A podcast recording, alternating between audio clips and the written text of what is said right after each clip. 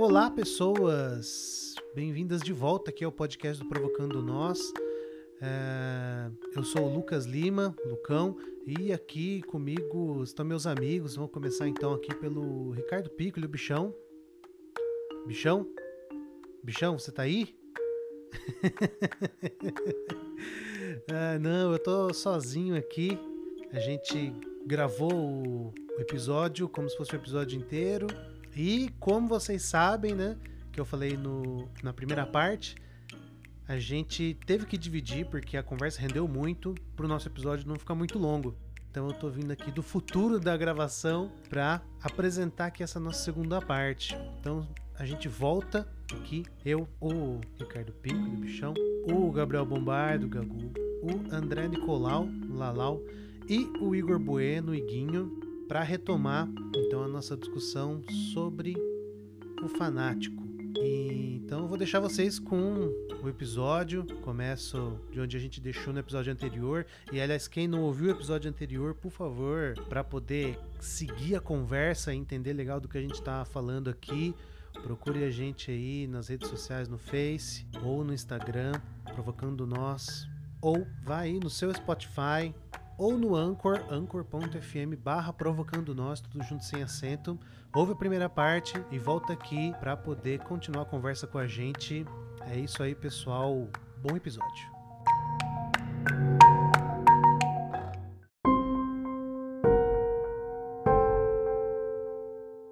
Os outros estão, é, estão malucos, eles são do mal, não são dignos de determinadas coisas que o mundo pode oferecer. Enfim. Interessante. A gente está falando aqui de relação entre pessoas, de política, de formas de vinculação, enfim. Tem muito a ver com como essa, esse papo do fanatismo é, circula hoje. Mas nós estamos entre psicólogos. E não posso deixar de fazer circular aqui uma maldição da psicologia, de um raciocínio psicopatológico, de tentar entender no âmbito da subjetividade esse tipo de fenômeno. Então eu queria fazer uma, uma torção aqui no, no rumo da nossa conversa, me propor a seguinte pergunta o Igor. A gente pode dizer, do ponto de vista da psicologia, do ponto de vista dos diversos conhecimentos, enfim, de que a gente se serve enquanto psicólogo, enquanto psicoterapeuta, enquanto analista, enquanto mesmo, mesmo pesquisador da psicologia, a gente pode falar que o fanático é um doente? Eu acho que se eu pautar a minha resposta pela minha fala anterior, a gente tem um impasse que é quase uma coisa quantitativa do quão passional é aquela pessoa por algo.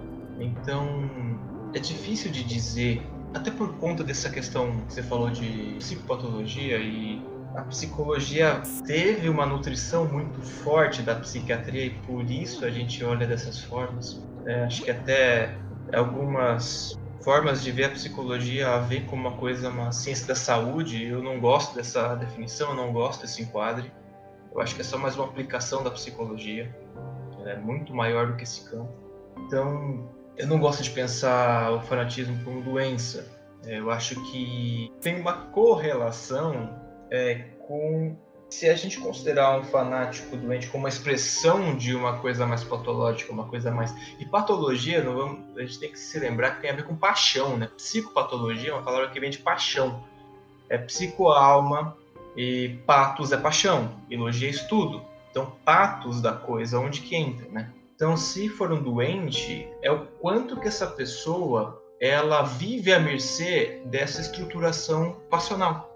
Eu me lembro de uma série que acho que conta um pouquinho dessa história, que é aquele Mindhunter que tem no Netflix. E na segunda temporada, se não estou enganado, os detetives fazem uma entrevista com um dos supostos, é uma interpretação, um personagem, uma personagem, mas que fez parte de um caso real, que é do Menzo, que ele estimulou um grupo de jovens a cometer um assassinato lá em, acho que é Los Angeles, onde aconteceu, com a Sharon Tate. E há uma retratação de uma conversa desses detetives com um dos assassinos participaram daquela coisa absurda. E entre eles, eles falam assim: é, ele simplesmente mudou de Deus. Que ele seguia o Manson e agora ele seguia a Bíblia. Ele se tornou um outro convertido, né? Mas como acho que o Gagu disse, ou o Ricardo disse que foi o Gagu que disse, a relação, né? Como que se estabeleceu a relação do sujeito com aquele objeto? Você tem esse excesso de patos, né? você tem esse excesso de paixão, essa fixação. Eu acho que aí sim a gente pode pensar numa patologia. Como isso é uma coisa imutável e difícil de ter uma destilação, uma transformação para aquilo. Isso tem até, eu acho que uma é, algo a ser dito sobre a terapêutica, por exemplo, né? dificuldade ou não de trabalhar casos como esse. Mas daí eu acho que a questão que mexe um pouco comigo quando a gente fala disso, Iguinho, é o que, que é o excesso? Que, que é o excesso de fanatismo, de dedicação a uma causa, um objeto de desejo? E o quanto que, na verdade, isso poderia ser considerado psicopatológico de fato? É quando há o que? Uma distorção da percepção da realidade concreta. Então, assim, tem algumas formas que eu acho que essa coisa pode chegar a um, a um dado ponto em que podemos classificar assim, né? Segundo as nossas classificações aí, né, da psicopatologia, da patologização do ser, enfim. Mas eu acho que quando a gente entra nesse campo, né, um pouco mais objetivo, um pouco mais concreto, eu diria que vai um pouco além, na verdade, do exagero. Eu não vejo bem como o exagero em si é patológico. Acho que depende muito né? Eu acabei de cometer o crime que o bichão nos havia proibido, mas eu sou. Estamos um... a zero dias sem eu. Eu o tempo todo as discussões mesmo, bichão. Então depende, cara. Na verdade, eu diria assim que dado um, uma situação, né, uma estrutura fanática no indivíduo, há de se observar, claro, né, como que aquilo, né, foi construído, né, na história do, do sujeito, mas o mais importante talvez seja, né, a, até onde que esse exagero implica na vida cotidiana dele, né, na realidade concreta. Quando a gente começou, quando o Lucão introduziu essa pergunta agora, essa segunda pergunta, na hora eu comecei a lembrar de uma paciente minha, né, vou usar ela como exemplo, não vou dar nomes, lógico, é, mas é um paciente que eu atendi muito dedicado à religião dessas neopentecostais. E assim, ela não, por exemplo, ela não teve nenhum chamado, como né, os exemplos que eu usou no começo da discussão. Não houve um chamado e nenhuma identificação a posteriori. Na verdade, ela cresceu nessa cultura, certo? Desde criança, ela se identificou com a religião e exercendo o papel de uma fiel, portanto uma pecadora, sempre em busca de redenção né? Então, esse era uma grande parte do funcionamento delas. Todos nós somos pecadores e todos nós buscamos a redenção e eu estou o tempo todo buscando a redenção. Mas assim, assim como muitas outras pessoas, é uma pessoa que também precisava de carinho quando era criança, né? Precisava de mais atenção, né? Hoje em dia ela precisa de afeto, ela busca afeto, ela busca é, aspirações né? pessoais, né? profissionais, de sonhos, de coisas, desejos que ela possui Porém, é, esses desejos sempre barram nessa estrutura. Como é que eu posso fazer tal coisa se os mandamentos do meu Deus, se os mandamentos da minha religião, se o meu dogma me impele para um outro lado? E aí você tem um, um adoecimento de ordem emocional. E que teve implicações não só de ordem emocional, teve implicações um pouco mais sérias mesmo. Né? De uma pessoa em um episódio depressivo grave que desenvolveu inclusive alguns sintomas psicóticos. E aí, nesse caso, você fala assim: bom, Lalau, nesse caso é doença? Aí não tem depende. É doença. No sentido objetivo que nós tratamos a doença, né, na psicopatologia, na, saúde pública e tal, sim, é um episódio depressivo. Logo, ele entra numa categoria de patologias possíveis e que naquele momento ali, o fanatismo religioso dela né, entra em conflito com outras instâncias da identidade dela e dentro desse conflito aí existe um, um, transtorno emocional e aí a partir dele. Mas agora vamos pensar, se fosse uma pessoa em que a, a fome e a vontade de comer seriam a mesma, como que fica, né? Quer dizer, se a vida em que ela levasse, dadas outras circunstâncias né, ambientais, dada o seio familiar que ela vivia, rede de apoio, uma série de outras coisas, se ela tivesse tido uma outra vivência de vida, desenvolvesse outros interesses, que entrasse em comunhão com o fanatismo dela. E mesmo sendo um fanatismo exagerado, tá? Assim, se eu encontrasse ela, né, eu, um ateu, encontrasse ela para discutir e falasse assim, olha, eu não acredito em nada disso, e ela, sei lá, falasse que eu fosse do demônio. Por mais estranho que possa ser numa discussão ou mais desagradável que seja lidar com um fanático religioso numa situação dessa, é um exagero nosso também dizer que é uma doença. Eu observo dessa forma, porque na verdade, como toda coisa que é fortemente estruturante no, de um senso de identidade, ele também vem com uma série de outras defesas psíquicas. As defesas psíquicas, né, assim, meio que estão ali justamente exercendo uma função. Quer dizer, o mundo talvez não seja nada disso que o fanático acredita. E é confortável, né? Uma caixinha confortável. É como quem disse isso, foi o, bichão, né? Que o fanatismo ele, ele é interessante também porque ele coloca a pessoa numa posição de conforto. Né? É gostoso viver numa realidade previsível, né? num mundo menos caótico, em que existe uma ordem celestial, vamos supor, dentro do fanatismo religioso em que a, a, vida toma um sentido porque eu torço pro Corinthians. E porque vai ter jogo semana que vem. Fica pensando fanático, pro fanático por futebol, como é que tá sendo esse período da pandemia. Deve ser uma merda. Né? Por quê? Porque aquilo que. Uma das coisas que faz sentido no cotidiano dele, na vida concreta, o cara tá, perdeu completamente o acesso, o contato. É foda. Aí é adoecedor. Por quê? Porque daí você tem um adoecimento, um prejuízo emocional do sujeito. Aí eu vejo como, como uma situação adoecedora, mas o fanatismo em si, eu não, eu não enxergo dessa forma. Mesmo quando é extremamente exagerado. Mesmo quando é extremamente exagerado, eu não vejo como algo necessariamente patológico. É que aí, Lala, eu acho que tem o seguinte: a própria pergunta do Lucão, ela já é tendenciosa pra gente pensar em doença. Quer dizer, já é doença. Quer dizer, já está definindo um campo de doença, uma categoria de doença. Eu estou falando em patos no sentido de paixão. Existe alguma coisa mais enlouquecedora que amor? Quem já ficou apaixonado aqui sabe disso. É a insanidade, cara. É, é você tá perdido no negócio. Você está fixado naquilo. É uma coisa muito intensa, né? Só queria comentar um pouco de duas coisas que o Lalau falou, que é justamente isso. Acho que a primeira é essa, a questão da própria pergunta já tendenciar por uma coisa da patologia. E não necessariamente isso é um, um, fato, assim, não é, não é que o fanatismo seja uma doença por si só, mas eu falo em termos mesmo de intensidade. Né? Isso pode ser adaptativo ou não. E até essa questão adaptativa tem muito a ver com a psicopatologia, né? Como é que a, a psicopatologia ela entende o que é certo, né, o que é esperado, o que é adaptado, o que é isso, o que é aquilo. Eu acho que dentre nós aqui, por exemplo, ninguém leva isso muito a, muito a sério, na verdade entre nós psicólogos, nós que estamos aqui. A gente, inclusive, combate esse tipo de coisa. Tenta trazer um tipo de saber diferente dessa coisa meio biomédica. E esse caso que você falou é interessante, que se a gente fazer uma espécie de exame meio que clínico da coisa, e você fez um exame clínico, você trouxe uma reflexão clínica, é o quanto que essa pessoa tem uma identidade muito acoplada ao coletivo, né? O quanto que ela não tem essa autonomia de sair dessa é tão forte esse campo de pertencimento que ela não, ela não consegue encontrar vida além daquilo. Né? Chega numa depressão quase suicida, psicótica, provavelmente. Então, olha aí como chega essa forma que não precisa ser uma coisa de você ir pra rua, de você espancar uma pessoa, né? Mas que dentro de você é tão é, estruturante e é um valor coletivo que te estrutura que acaba com a sua autonomia como sujeito. E aí é um sofrimento muito grande. É, não quero falar em patologia de maneira nenhuma nesse sentido. É, mas esses comentários mesmo, acho que é para é, arredondar esses pontos que você falou. É, perfeito.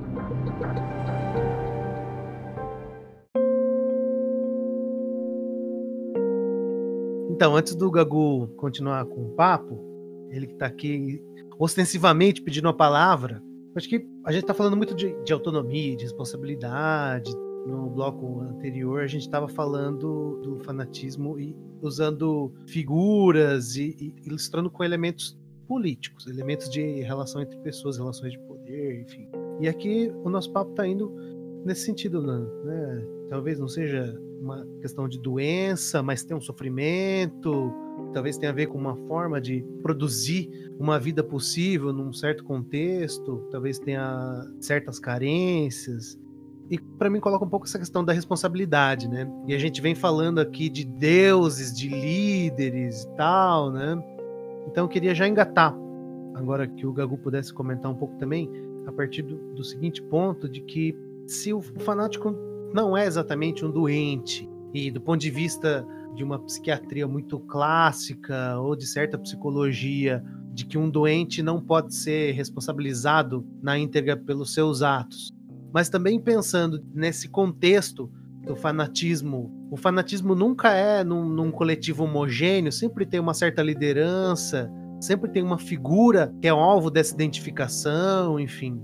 Até onde vai a responsabilidade ou autonomia desse fanático e até onde vai a autonomia e a responsabilidade desse líder, desse Deus, desse ídolo? Pensando nessa dicotomia do fã e do ídolo, assim. Muito fácil, né? É... Melhor do que ser o profeta, cara, é sempre ser o discípulo. Porque, pensa bem comigo, Jung até tem um textinho sobre isso. O profeta é o cara que normalmente tem que assumir a bronca, né? Então, ele vai dizer para todo mundo que deve ser feito, é o líder religioso, né? Já que a gente também está falando um pouco desse bloco sobre isso. É o cara que tem que ser ilibado, que tem que ter uma moral exemplar, que tem que ter uma ética, e que normalmente precisa, por conta desse caráter, tá muito certo o que está fazendo. E, portanto, assume, como está dizendo, assumir uma responsabilidade imensa. Isso, lógico, do ponto de vista ideal. O, o, o discípulo é só um cara que, às vezes, faz o que o, o, o profeta está falando, né? É isso, né? Tem, tem, tem muita gente que, que diz que Covid não, não existe, mas usa máscara. Tem muita gente que que diz que é uma, que é uma piadinha, desculpa, que é uma gripezinha, mas tá lá, não abraça mais a mãe e o pai, né? Então, você entende? É, é o discípulo ele, ele consegue, ao seguir o que o profeta está dizendo nesse sentido, ter um pouco é, das vantagens de estar diante do líder e assim não precisar necessariamente acatar com toda a responsabilidade que isso acarreta. E o que eu ia dizer anteriormente, eu vou tentar costurar com isso que você perguntou, é que eu discordo de vocês. Eu acho que tem uma coisa muito pior do que o amor: a morte. Tem uma coisa que eu acho que enlouquece muito mais que o amor é a própria morte. E não é à toa que, que muitas vezes esses discursos, discursos fanático-religiosos tentam assegurar aquilo que é. O que foi, Igor, pelo amor de Deus? Não, eu fiquei pensando aqui, cara, você acha mesmo? Eu acho. O amor se o resolve amor, o amor, A morte pode ser a solução pro amor. Ah, cara, mas a morte você não sabe o que vai acontecer depois. Romeu e Julieta, cara. Quantos e quantos romances? Isso é um pouco a Florbela é um pouco da Florbela Espanca, cara. Hum. É o princípio. Mas, Gagu, por exemplo, se a gente pensar que você está falando aí que o Messias é quem leva o fardo e tudo mais, né? Idealmente. Se a gente pensar, por exemplo, não, mas só só para dar uma cutucadinha. Se a gente for pensar nos bolsonaristas, uhum. que em geral tem uma intersecção grande significativa entre os bolsonaristas e negacionistas da Covid, vulgo cloroquiners. Eles têm uma coisa meio dos guerreiros, de uma coisa de desafiar a morte. E assim, tem uma certa ressonância para mim com, por exemplo, quando você cita Votan, que é um deus da guerra, e outros deuses da guerra, eh, os seguidores desses deuses tinham alguns, por característica, de alguma forma venerar a morte tinha uma paixão pela morte, ou pelo menos uma clareza trágica desse destino que é a morte e que tem a ver com esse fanatismo. Justamente, cara. O que, que um Deus desse faz? Olha que bênção. Você, inclusive, procura a morte e está solucionado. Você morreu, cara. Você vai para o melhor lugar que, que existe. Os jihadistas, o discurso é esse, não é? Você, além de resolver a morte, você dá significado a ela como se você não devesse temê-la. Mas assim, é, é, é, o que eu quero dizer em relação ao amor. Mas isso não é porque você tem amor a uma coisa? Ao Deus. Então, então causa. não é amor? Não a morte. Então. O que eu quero dizer sobre o amor, eu não sei se vai fazer sentido a vocês. O amor, a Flor Bela Espanca termina, né? Vamos lá, eu vou, eu vou, eu vou, eu vou reler, não tão belamente como o Lucão, né? Ah, podem voar mundos, morrer astros, que tu é como Deus, princípio e fim. Então, assim, Pode acabar o mundo, eu estou tão tomado pelo amor que eu tenho certeza de tudo. Nesse sentido, eu entendo. Talvez sem este amor, ela não saberia o que fazer da vida.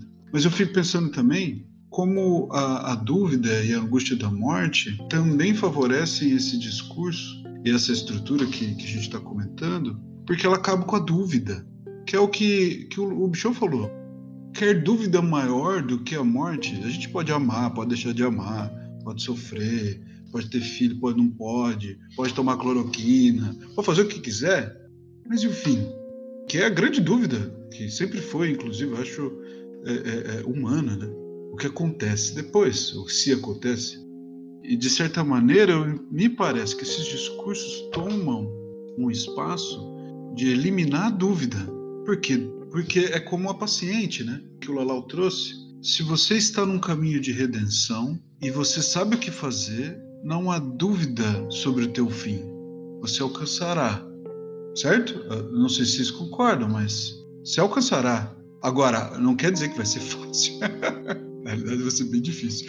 É, mas entende? Eu, eu, acho que eu tô, eu tô entendendo o ponto que você quer chegar e eu concordo que é muito importante. Eu não arriscaria dizer que é mais importante que a intensidade do amor, do afeto. Vamos usar a palavra afeto. Eu vou usar, foda-se, né? A palavra afeto. Mas eu acho que a relação que a gente estabelece com a morte e que particularmente fanáticos religiosos estabelecem, a relação que eles estabelecem com a morte é algo que é possivelmente danoso, né? não só na vida, né? na individualidade do sujeito, mas observando uma contribuição na sociedade. Lembrei agora de um, de um grupo, né, com o qual estava conversando, um grupo particularmente religioso, né, composto de várias pessoas religiosas ali, de religiões muito parecidas, e que vinham com esse discurso de tipo, quando estava se falando do fim do mundo, né, justamente por conta das condições catastróficas em que está na sua sociedade nesse momento, com a pandemia, com outras pragas né, que surgem por aí. Né os gafanhotos, enfim, pessoas falando tipo, nossa, mas o fim do mundo parece que tá chegando, né, desse jeito. Daí a pessoa fala, não, mas o fim do mundo não vai ser assim. O fim do mundo vai ser uma festa. Eu parei e fiquei observando a conversa, né? Fim do mundo vai ser uma festa, todos nós iremos ao reino dos céus, é, ao reino de Deus e seremos todos felizes, abençoados e vai ser um paraíso. E aí eu entrei, claro, né? incomodado, falei, não vou ficar sozinho no meu incômodo, vou incomodar também, né? E aí eu entrei na conversa justamente com um discurso contraditório a isso tudo. Eu falei, olha, se a gente tem estabelece essa relação com o fim do mundo e com a nossa própria morte, talvez haja uma busca de significado, claro, mas não há uma busca de uma melhoria das condições em que vivemos, porque então não faz sentido a vida terrestre, né? Se a religião de vocês prega fazer o bem, vamos supor, como é que vocês podem fazer o bem, fazer coisas para melhorar as condições de vida suas e das, das pessoas à sua volta, dos seus irmãos, dentro de uma sociedade que você não vê esperanças nesse mundo e que na verdade você anseia pela morte, você anseia por um pós, né, um pós-vida. E aí é essa relação que a gente estabelece com assim que nós, a, a gente, eu falo, nós seres humanos vivendo em sociedade que a gente estabelece com a morte acaba sendo, sim, danosa. Danosa no sentido da, da postura em que assumimos diante das condições de vida. É, então, nesse sentido, eu concordo plenamente, eu acho, com o Gagu, porque, na verdade, não a morte em si é algo mais poderoso né, no mundo psíquico do que o amor, mas a forma como no, a forma como o fanatismo religioso estabelece uma relação com a morte é que é algo perigoso que acho que é observar, é, é, de ser observado, sim. Acho que é de ser observado e discutido, inclusive de maneira muito natural, debatido, né, com pessoas religiosas e não religiosas. Assim. Então, o que, qual o sentido então que a gente deve criar, pensando no, no, no aspecto oposto, pensando na vida, na força vital da sociedade, né, de uma construção de um lugar mais adequado, de uma construção de um futuro, de uma sociedade que haja um futuro, não você se preparar para o fim da sociedade, para o fim do mundo para o fim da existência. Né? Sabe-se lá quando isso vai acontecer e como. É impossível prever. Mas enfim, acho que é, era essa, esse o incômodo que, que surgiu aqui que eu precisava também Lem trazer. Lembrou os áureos tempos do Abu, né? Do Abu Janra, né? E se depois de morrer existia um grande e eterno nada? Pois é, o vácuo, né? O, o abismo. É muito louco isso, né?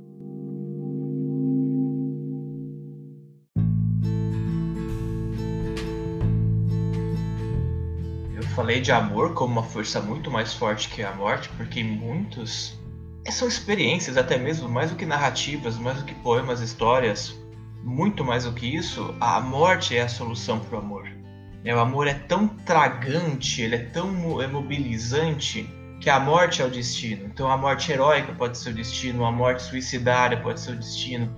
O fim do sujeito, ele é ditado por aquilo que ele ama. E aí no fanático a gente pode ver muito isso pela causa que ele veste. Mas também pra gente, pra gente, poxa, né? Com quem que a gente quer passar o resto da nossa vida? Que, que a gente quer fazer pelo resto da nossa vida? Né? Então tem muita paixão nisso. Pequenas e grandes, muito visíveis e talvez não muito visíveis, mas eu acho que tem pouca consciência do amor. Eu acho que o que vocês estão falando de maneira geral é a falta da consciência do amor. Porque as pessoas elas se devotam, às vezes, muito por poder, por status, por se sentirem seguras, né? Mas elas também amam, né? Elas também têm as suas pequenas relações amorosas, amorosas não só sexuais, mas eróticas com o mundo, né? Mas talvez com pouquíssima consciência disso. E isso acaba levando a algum lugar. E aí a morte, de fato, se torna uma coisa muito grande, porque o amor não está visível. É o medo de acabar pelo vazio. Né? É o medo de acabar mesmo por não ter sido sentido nenhum aquilo. E a pessoa tá naquela patinação, naquela, naquele lamaçal, aquela roda girando em falso para tentar engatar alguma, em alguma coisa que ela sinta paixão, que ela sinta significância. Aí a morte se torna muito grande. Mas quando acho que o amor é encontrado com consciência, até quando é investido de maneira muito poderosa, a morte não fica tão assustadora ainda é um grande mistério, o maior dos mistérios, mas talvez o amor seja mais, mais misterioso ainda, porque a gente não sabe de onde vem isso. A gente não tem ideia de como isso acontece, simplesmente a gente é investido disso. Magicamente a gente se apaixona por algo, a gente encontra algo, gente encontra uma profissão, a gente encontra uma atividade, a gente encontra uma figura, uma imagem, a gente se encanta por aquilo, vem também de um lugar muito misterioso, tanto quanto o amor. Então, eu tendo a pensar mais nisso. Eu acho que o amor tem uma potência de condução que até a morte pode ser uma, um método para poder conter o tamanho da coisa. Mas o, o, Lucão disse uma coisa importante que eu acho que quando ela está presente eu concordo plenamente contigo, Gui. Que eu acho que é, que é a palavra que une tudo que a gente está falando. Quando a gente tem um discurso que não nos responsabiliza sobre alguma coisa, pela minha própria vida, como a gente está discutindo no caso, ou imagine que vida miserável deve ser de um cara que torce, sei lá, é, para a ferroviária de Araraquara. Eu só sou feliz quando a ferroviária ganha. Que vida miserável, né? Que paixão é essa, né? Que, que traz essa miséria. Não fala mal da ferroviária, tá? Não, não, não. A AF, a AF, feminino é, é, é, o nosso. Cara, é o nosso. Deixa eu te provocar. Você torce para um time que tem como definição identitária no torcedor a seguinte frase: corintiano, maloqueiro e sofredor e você vai falar justo do torcedor da Ferroviária. Ah, vai, vai, vai te catar, rapaz. A última vez que eu vi um jogo do Corinthians, eu nem lembro quem é que tava jogando, sinceramente. Mas assim, eu entendo o que você quer dizer. Mas eu acho que vocês entendem, né, o que eu tô dizendo, assim. Que tipo de paixão é essa, como o Igor tá falando? Quando há responsabilidade, é muito difícil existir fanatismo. E é por isso que o chamado religioso, como eu disse lá no primeiro bloco, é uma coisa muito complicada nesse sentido, porque o verdadeiro ato vocacional de entrega é um ato responsável. De fato, aí se torna uma, um cargo, uma função terrível, porque você assume a responsabilidade sobre uma agremiação, por exemplo, sei lá, sobre um grupo de pessoas. Quando consciente, não é assim, não, não imagino que é uma tarefa muito fácil mesmo quando nós somos conscientes do amor, como você está falando, Igor, acho que a gente é responsável por. Se eu tenho uma paixão por algo que significa a minha vida, portanto sou responsável por isso. A questão da, da, da paixão é que me parece que não há responsabilidade. Quando eu projeto o significado da minha existência em algo que não depende da minha escolha, por exemplo, no caso da Flor Bela, né, no, no poema, ou no caso, sei lá, de de alguém que, que acredita que o Bolsonaro vai transformar o Brasil no país do futuro, eu me ausento de responsabilidade. Eu não tenho que fazer nada, é o Bolsonaro que vai fazer. Ô Gago, mas paixão tem escolha? Não. Você está falando não, de veja, uma responsabilização sim. pelo aquilo que a gente sente, né? Mas acho que como ato inicial, essa coisa é meio como, como a chama mesmo, uma fagulha, né? é um encantamento, né?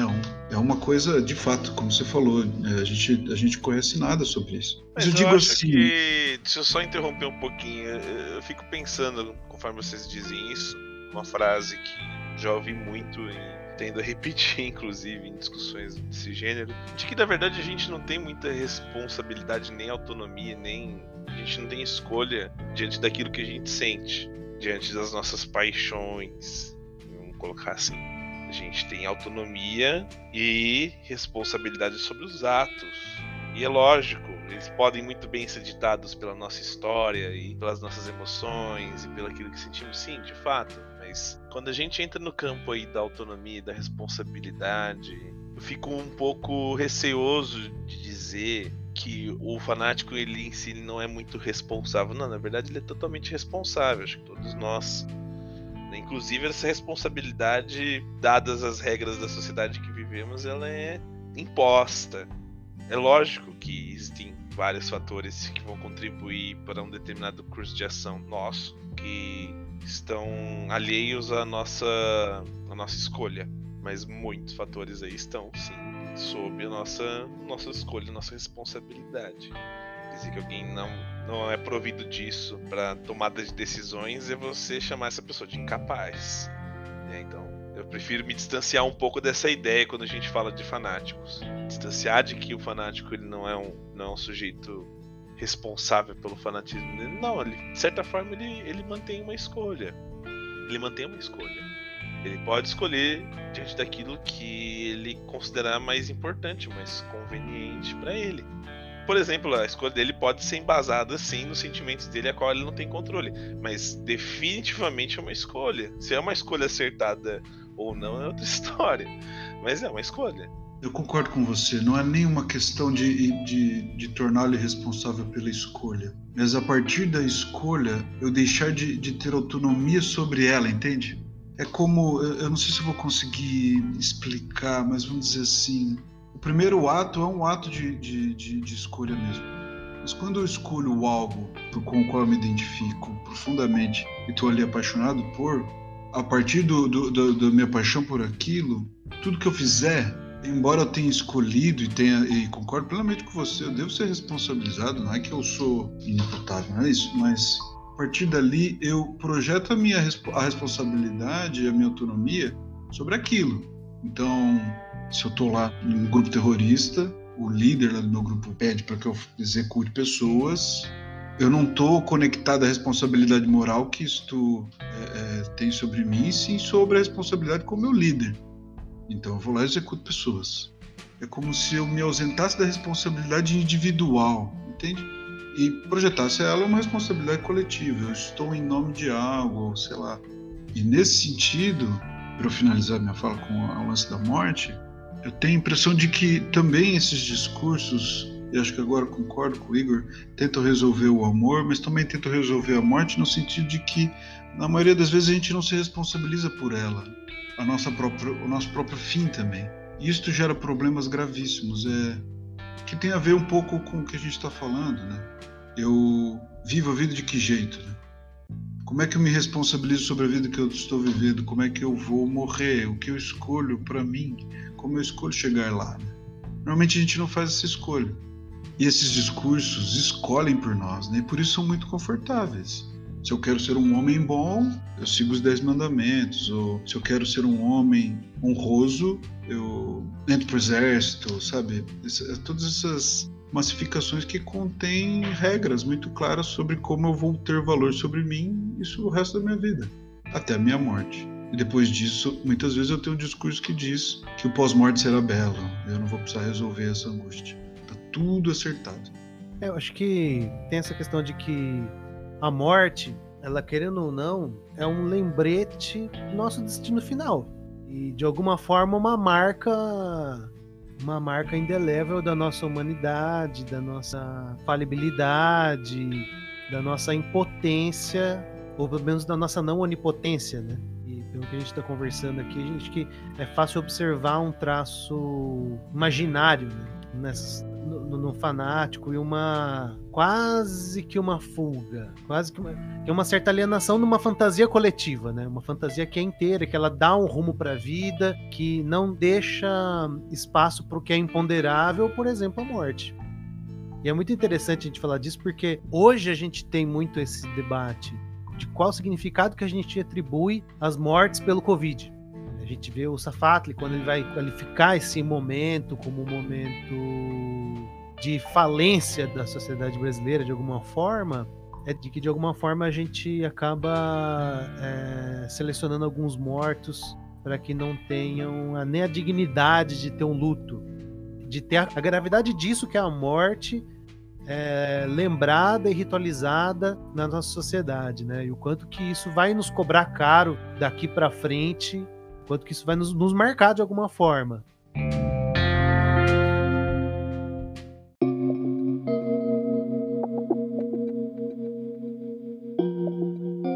Bom, eu acho que deu bastante pano para manga essa nossa conversa de hoje. A gente pôde chorar junto aqui, descascando essa cebola terrível do fanatismo, que de Votan a Messias, realmente, muitas semelhanças e alguma tragédia. Mas a gente sempre termina pra cima, né? A gente termina sempre com ela, com a nossa pergunta cretina, a parte game show, na verdade, da nossa conversa, em que os nossos participantes do debate vão ter um minuto para responder uma pergunta fácil. Momentos de tensão. Então vamos lá. Vou começar hoje com você, Que rufem os tambores. bichão. Dá pra curar um fanático? Então, a gente falou bastante sobre se é doente ou não, né? Então, acho que não tem como a gente curar alguém que a gente não considere doente. Mas é possível, sim, que a gente mude de fanatismo. É isso? Provocador! O cara matou a pau, não usou nem 30 segundos. Agora você, Iguinho. Dá pra curar um fanático? A vida tem cura? Pelo que a gente conversou, não, não, não. É, acho que a paixão ela é muito íntima na vida humana, então o fanático é só aquele que leva isso uma estruturação, fixação, uma coisa tão maior para a própria vida e provavelmente só vai pular de fanatismo, vai encontrar outras paixões, talvez consiga um pouco de flexibilização, sim, na intensidade, autonomia até mesmo. Mas fundamentalmente viver é, é um- é um ato fanático. Que beleza, hein? Hoje nós estamos aqui vivendo a base de aforismo. Gagu, dá pra curar um fanático? Ah, eu vou ser o herege da vez e vou dizer depende. Porque. E se? A gente não falou disso na nossa discussão e eu vou terminar com, com esta frase, provocando mesmo a gente. E se o fanatismo, o discurso fanático for a cura para alguém?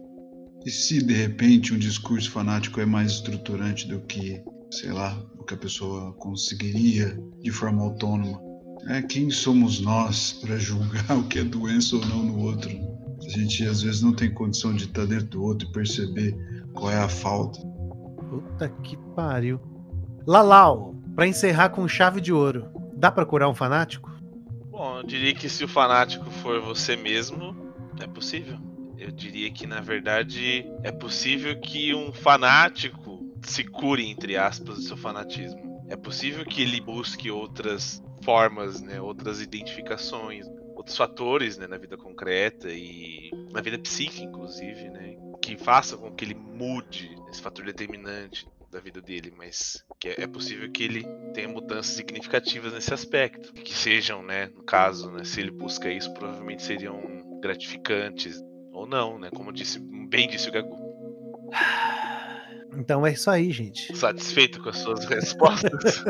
Com um total de zero polêmicas, a gente encerra o nosso episódio de hoje do Provocando Nós. É, eu queria agradecer demais a conversa com os meus amigos e queria pedir que cada um pudesse dar o seu boa noite para a pessoa que está indo dormir tranquila depois de ouvir essa conversa cheia de boas respostas e encaminhamentos fáceis para nossa vida daqui para frente. Falou, bichão. Falou, aquele abraço, durmam bem. Falou, Gagu. É isso aí. Nada melhor do que uma noite bem dormida agora, não é? Super leve com sonhos tranquilos, é o que eu desejo para todos nós. Falou, Guinho. Boa noite, pessoal. E a partir de agora vocês podem contar com Provocando Nós para ajuda do estilo autoajuda, coaching, entre outras formas fáceis de encarar a vida. Estamos à disposição. E qualquer coisa, entrar na nossa página e dar um jeito de falar com o Lucão. Falou, Lalau. Falou, um grande abraço a todos que ouviram, e a vocês, camaradas que discutiram. Vamos todo mundo dormir tranquilo agora, né? Um abraço a todos vocês. Falou, valeu, pessoal. Falou pra você que estava ouvindo a gente aqui até agora. E para não perder a piada, sigam-nos Sigam o Provocando Nós nas redes sociais, no Facebook, no Instagram, Provocando Nós tudo junto sem acento, no Anchor, anchor.fm barra Provocando Nós. E é isso aí, pessoal. Até a próxima.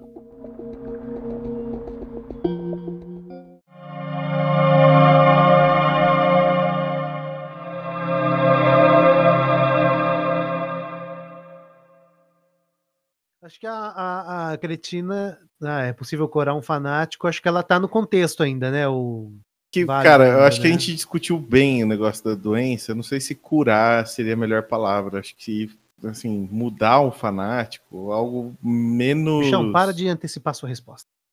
Eu vou começar com você, inclusive, a Cretina, é isso? Pronto. Pronto, obrigado. Você já tá com a resposta na ponta da língua aí, a gente já, já começa com você, pode ser? Ô, Maravilha. Eu, eu, eu gosto, eu gosto dessa inflexibilidade honesta do Lucão. É isso aí mesmo, vota em mim que você vai ver só o que vai acontecer.